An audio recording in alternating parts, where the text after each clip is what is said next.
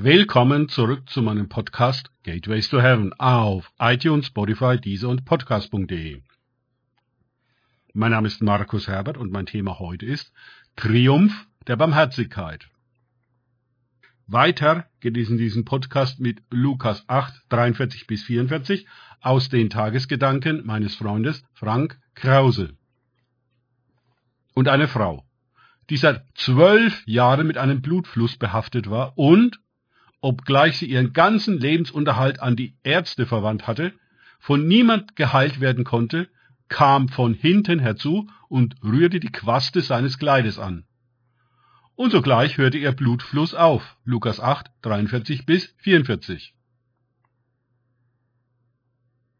Hier in dieser Episode sehen wir eine weitere Verzweiflungstat einer Kranken so wie Jairus für seine sterbende Tochter bis zu Jesus durchgedrungen war und dafür alle inneren und äußeren Hürden überwunden hatte.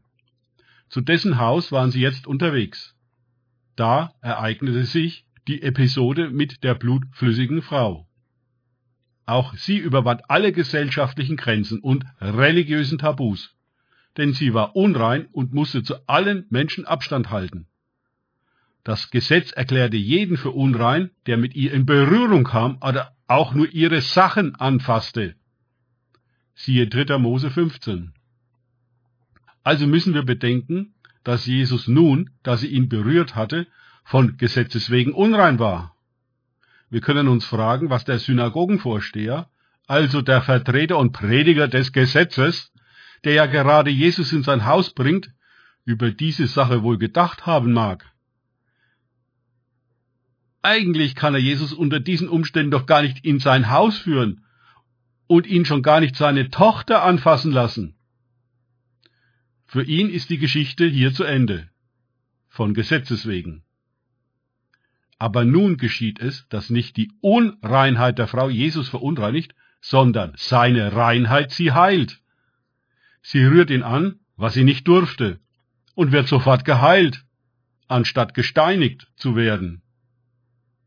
Wiederum sehen wir, wie die Verzweiflung einen Menschen dazu befähigt, über alle Grenzen zu gehen und das Undenkbare zu tun. Welch ein Risiko ging diese Frau ein. Vielleicht sprach sie bei sich selbst wie einst Königin Esther. Komm ich um, so komm ich um. Und wie für Esther ging die Sache auch bei dieser Frau gut aus. Barmherzigkeit triumphierte über Gericht. Danke fürs Zuhören.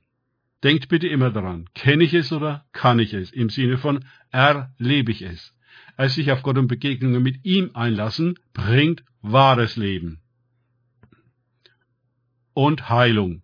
Gott segne euch und wir hören uns wieder.